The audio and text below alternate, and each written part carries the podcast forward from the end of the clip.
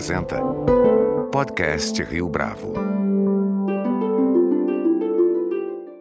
Este é o podcast Rio Bravo, eu sou Fábio Cardoso. Ao completar 100 dias no poder, na última quarta-feira, dia 10 de abril, o governo do presidente Jair Bolsonaro vem perdendo parte significativa da confiança que foi depositada nas eleições do ano passado, conforme registram as pesquisas mais recentes. Mas afinal, até que ponto isso representa uma sentença definitiva para os próximos meses? Ao mesmo tempo, será que as expectativas criadas pelo então candidato Jair Bolsonaro não têm motivado esse clima de frustração nos primeiros três meses do governo?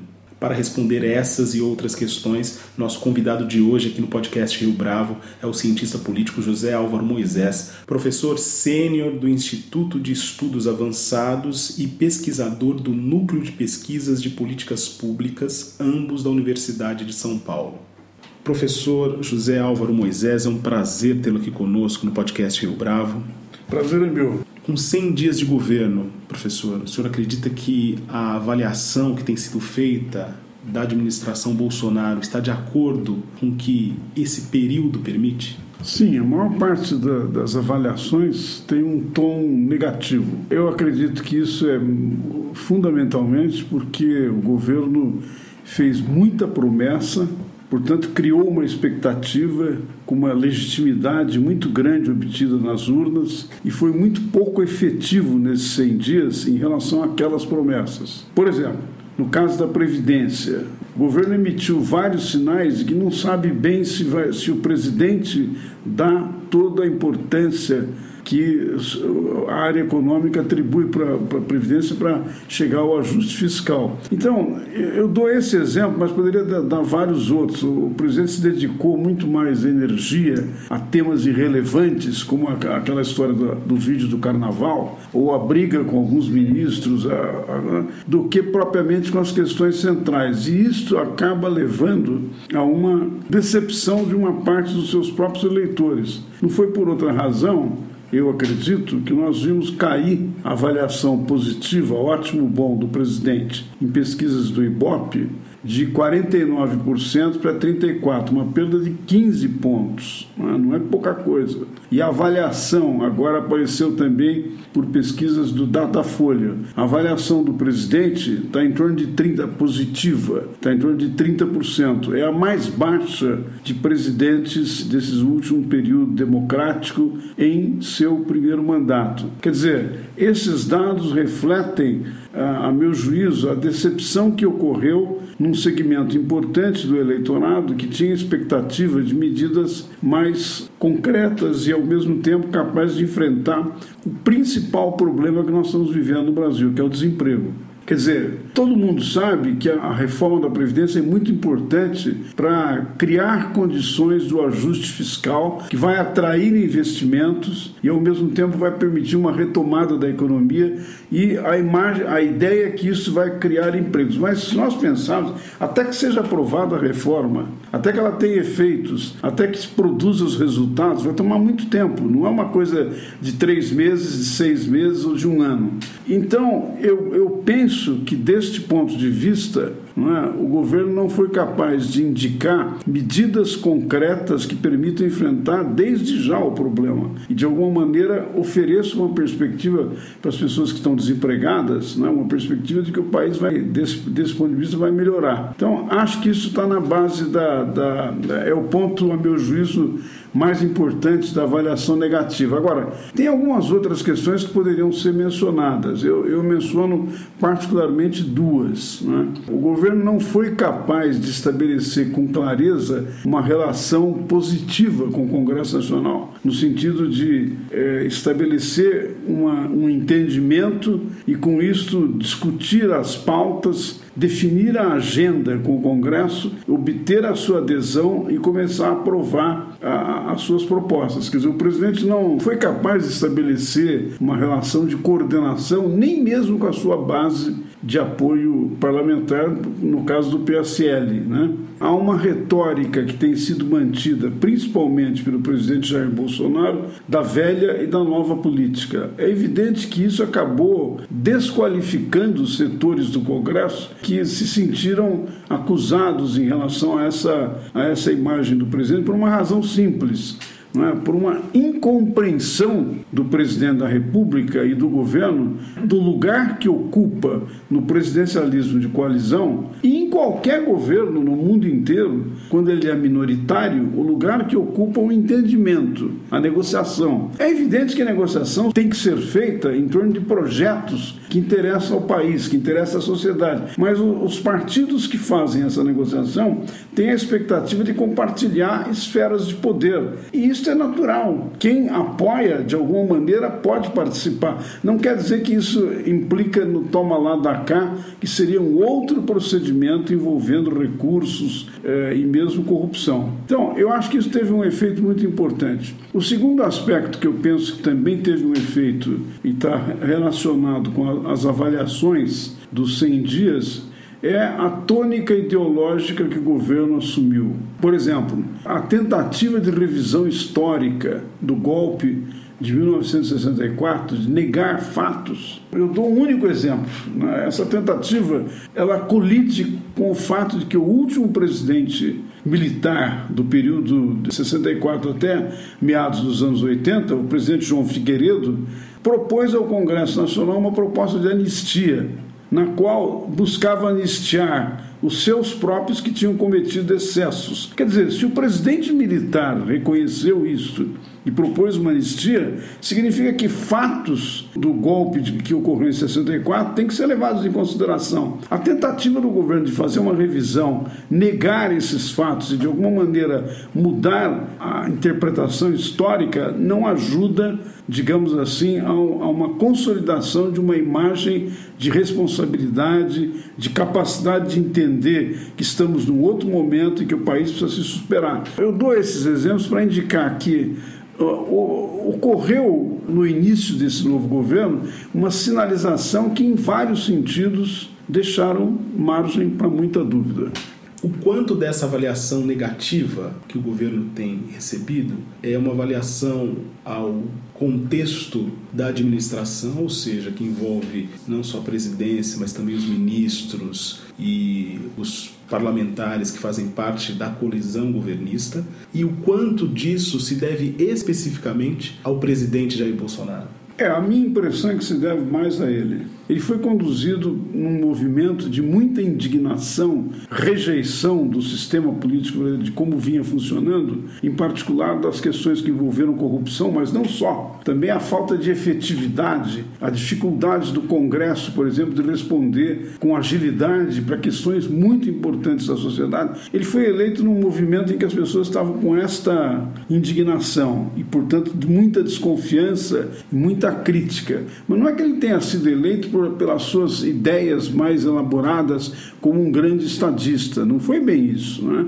Então, é, desse ponto de vista, o, o, presidente poderia, uma vez eleito e numa situação que historicamente dá a ele uma, uma possibilidade, uma chance de intervenção muito importante no país, caminhar numa outra direção. Mas ele vai, com essa ideia de estabelecer uma comunicação direta com os eleitores através das redes sociais, principalmente através do Twitter, com elaborações que são muito pouco significativas. A eventual discussão dele com o ministro Bebiano é, escapa para a maior parte da população. Aquilo não, não, não aparece como sendo uma coisa importante para alguém que quer eh, salvar o país de problemas muito graves que, tá, que o país está enfrentando. Então, essa falta de preparo, de elaboração, digamos assim, a ausência de uma perspectiva estratégica de que o país tem recursos humanos e principalmente também materiais, naturais, para dar um salto para frente, supõe uma concepção. Um outro exemplo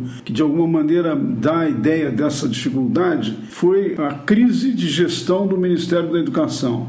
É? Foi atribuído ao, ao ex-ministro Vélez, o segundo, aliás, que foi demitido em menos de 100 dias de governo, é? foi atribuído a ele uma crise de gestão. E aí o presidente nomeia, nomeia um outro ministro que, que, embora seja um economista e uma pessoa próxima dele, não tem nenhuma experiência na área da educação. Nós já estamos vendo que vai ter uma segunda crise de gestão, porque os temas centrais da educação, que estão muito ligados com a ideia de aumentar as oportunidades para as pessoas que estão desempregadas e outras, e a juventude que está se formando, é, exige um conhecimento e uma capacidade, de alguma maneira, de planejar estrategicamente que não está se revelando. A pergunta que pode ser feita: a crise de gestão se deve a quem? E eu acho que a resposta é a crise de gestão se deve ao próprio presidente. O que é uma indicação que, do ponto de vista administrativo, que é um dos aspectos que você perguntava antes, né?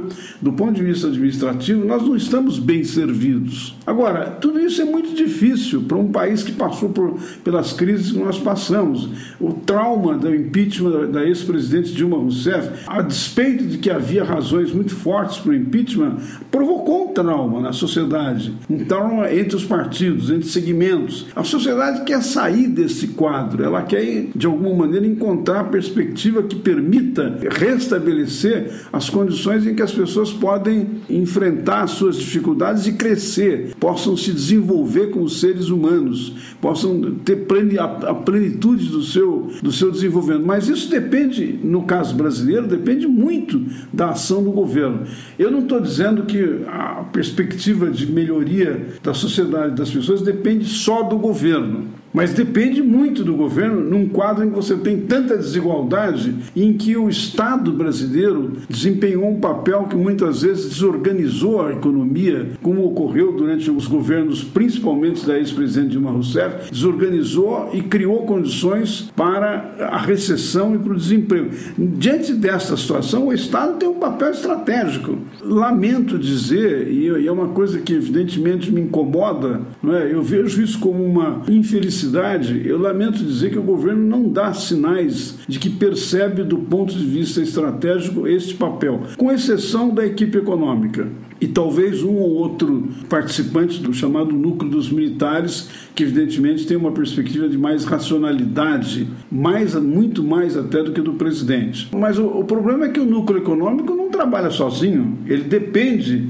de uma articulação do governo, da presença do governo, da capacidade, do, inclusive, do governo dialogar com a população, por exemplo, sobre a reforma da Previdência, que tem, muitas pessoas vão perder benefícios que tem. Então, o governo tem que se explicar ganhar a adesão, ganhar a participação da população. E para isso é imprescindível, em primeiro lugar, ter ideia clara de que direção se quer ir. Em segundo lugar, se comunicar com a população e explicar. Nada disso está ocorrendo. O que levou, por exemplo, aqui, também nessa última pesquisa do Datafolha, mais de 50% tenha revelado que são contra a reforma da Previdência. Esse clima de instabilidade com o Congresso, estou retomando um fragmento da sua primeira resposta, pode ter um resultado diferente da ruptura institucional que tem sido prevista por diversos observadores da cena política? Olha, eu acho que tem um risco latente, né? Se você desgasta muito uma instituição importante como o Congresso, não atribui a importância que ela tem e de alguma maneira o governo, o executivo, não, é, não interage com a dimensão que o Congresso tem, pode sugerir que, de alguma maneira, tem um plano B que pode levar à desinstitucionalização, fechamento do Congresso, eventualmente. Pode haver essa perspectiva. Agora, eu acho que, deste ponto de vista, o Brasil criou eh, mecanismos de resiliência, de defesa muito fortes. Acho que tanto eh, o sistema político, mas também principalmente a população, reagiria com muita força contra decisões dessa natureza. Eu acho que aqui é um aspecto perigoso, porque quaisquer tentativas nessa direção pode oferecer uma perspectiva de conflito que nós não queremos. Mas essa perspectiva de conflito, ela pode redundar em mais fragilidade do presidente da República, já vista que os índices de popularidade, como o professor mencionou agora há pouco, estão em queda? Sim, eu acho que pode, eu acho que você tem razão. Pode porque foi se criando nesses últimos anos uma percepção de que certas medidas muito complexas dependem de uma interação entre o executivo e o legislativo. Na medida que essa interação está falhando e que não há esforço no sentido de resolver o fosso que se estabeleceu entre bancadas, entre as áreas, etc., do Congresso em relação ao Executivo, isto pode agravar essa percepção negativa de que nós estamos sem rumo, né? de que num momento de crise e que supõe a possibilidade de sair da crise com medidas novas, concretas, num certo sentido criativas, inovadoras para poder enfrentar o problema, falta autoridade, falta liderança. Né? Então, isso pode comprometer mais, mas eu acho que o aspecto mais grave dessa possibilidade é que isso pode levar uma, a, a crises institucionais. Nós não podemos mais, digamos assim, conviver com novas situações de crise que parecem sem solução, como ocorreu no caso dos impeachments, ou mesmo no, no caso do governo Michel Temer, é, de denúncias contra o presidente, que as pessoas não sabiam bem em que direção caminharia a posição do Congresso e dos partidos. São situações que envolvem perda de perspectiva envolve sofrimento, envolve ausência de crença de que a democracia está voltada para resolver os problemas da população e, ao mesmo tempo, para dar oportunidade para quem não tem oportunidade. Então, desse ponto de vista, eu acho que é muito grave esse quadro. É? Na sua avaliação, não é muito cedo para a gente propor um juízo talvez tão definitivo sobre o que será o governo daqui para frente? Não, eu concordo com isso. Meu juízo não é definitivo. Eu estou pensando nos, nos 100 dias, né? nas sinalizações que os 100 dias deu. A única observação que eu faço sobre isso é que, como tudo na vida, e nós conhecemos isso por nossas vidas pessoais, o que você faz em escala muito pequena o que parece ser apenas um gesto, apenas uma atitude, revela uma perspectiva mais profunda de alma e de objetivos e de, em alguns casos, até mais importante até do que isso, quer dizer, de como as pessoas se colocam diante das coisas. Então, num certo sentido, alguns atos do governo, alguns gestos do presidente, de alguma maneira revela essa visão que ele tem da sua missão nesse momento e para frente. Há a possibilidade que o presidente, de alguma maneira, mude e, de certa forma, possa, digamos, compreender a complexidade e as implicações de decisões que estão sendo tomadas, implicações em relação ao que o país precisa, digamos assim, a, a demanda de políticas estratégicas mais consolidadas. Há essa possibilidade? Eu acho que alguns conselheiros militares estão fazendo um esforço grande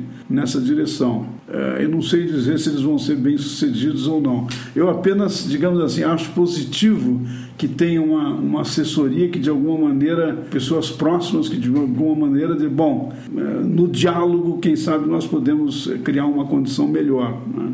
Uma das bandeiras do então candidato Jair Bolsonaro no ano passado, durante a campanha eleitoral, foi a pauta da segurança pública. Mesmo antes dos concorrentes se posicionarem a esse respeito, o candidato Jair Bolsonaro já falava desse assunto. Como é que o governo tem se saído até aqui nesse segmento? É, eu acho que esse é um tema extremamente importante se a gente lembrar, por exemplo, que nos últimos 10 anos tem, tem tido mortes da ordem de mais de 60 mil homicídios por ano, é? por causa de crimes, de tentativa de roubo, enfim, de situações de insegurança. É muito importante. É? O sentimento de insegurança, a sensação de insegurança é muito generalizada. E acho que, desse ponto de vista, o candidato Jair Bolsonaro na campanha sinalizou numa direção importante e o presidente Jair Bolsonaro, logo nos seus primeiros dias, não é? com a participação do ex-juiz Sérgio Moro, fez uma, enviou para o Congresso um pacote que vai nessa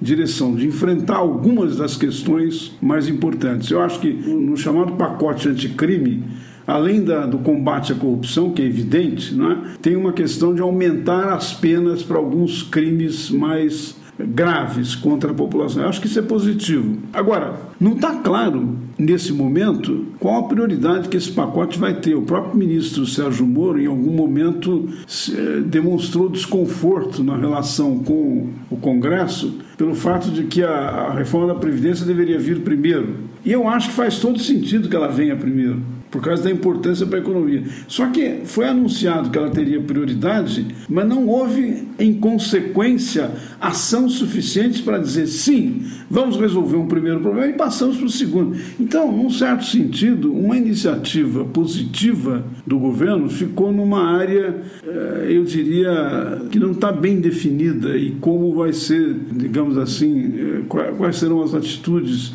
e as providências que efetivamente o governo tomará. Acho que tem uma expectativa positiva aí do próprio ministro Sérgio Moro. Né? Se ele conseguir isso, eu acho que será positivo para o país. Até o momento é possível afirmar que o presidente e o seu vice estão na mesma sintonia, na mesma página em termos de discurso? Olha, eu acho que o general, o ex-general Hamilton Mourão tem oferecido uma, digamos, uma participação que em muitos setores da sociedade está criando mais confiança. O Mourão, ele elabora as questões, ele reflete sobre questões que são colocadas para ele. Você pode concordar ou discordar, mas não dá para negar que ele tem preparo, ele enfrentou os problemas, ele tem ideias sobre os problemas e ele sugere e propõe na forma, inclusive eh, com sinalização de respeito aos que pensam diferente. É uma coisa diferente do perfil do, do presidente Jair Bolsonaro, né, que às vezes tem dificuldade de conviver com a diferença. Em alguns casos, ele até foi muito brutal nas expressões contra os que pensam diferente, ou eventualmente são adeptos do PT ou votaram no PT. É, num certo sentido, é estranho isso. É como se essas pessoas não fizessem parte do mesmo país. Não importa que elas pensam diferente, o que importa é que o governo, de alguma maneira, respeitosamente, proponha é, projetos, teses, etc., e de alguma maneira busque ganhar o apoio desses segmentos. Não é o que nós estamos vendo. O Mourão vai numa outra direção.